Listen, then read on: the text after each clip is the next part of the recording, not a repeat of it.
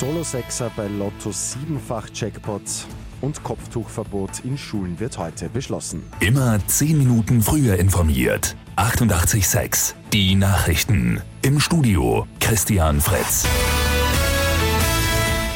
Der erste Siebenfach-Jackpot in der Geschichte von Lotto 6 aus 45 ist geknackt. Ein Solo-Sechser, 14,9 Millionen Euro gehen ins Waldviertel. Der Gewinnschein ist ein Quick-Tipp gewesen. Für den oder die Gewinnerin ändert sich jetzt wohl alles. Gelinde Wohlauf von den österreichischen Lotterien sagt, dass die gestrige Ziehung aber auch die Lotterien nicht kalt gelassen hat. Wir haben einen Monitor, auf dem man so ein bisschen mitverfolgen kann, ähm, wie das Geschehen draußen ist.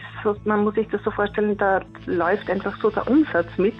Und wir sind wirklich fast davor gesessen wie bei einer Wahl und haben geschaut, welches Ergebnis es geben wird. Also es ist auch für uns was Besonderes. Nun bleiben drei Jahre Zeit, sich den Gewinn abzuholen.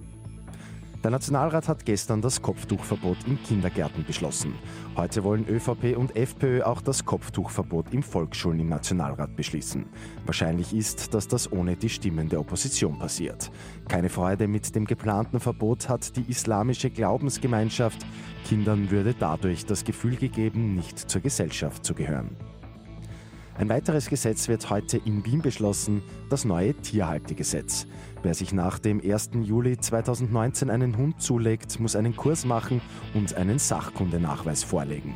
Für Listenhunde wird es eine generelle Beißkorb- und Leinenpflicht geben.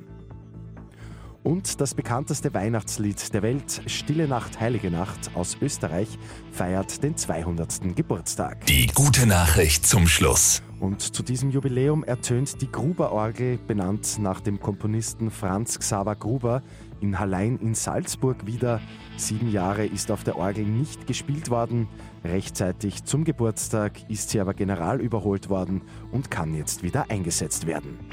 Mit 886 immer 10 Minuten früher informiert. Weitere Infos jetzt auf Radio 886 AT.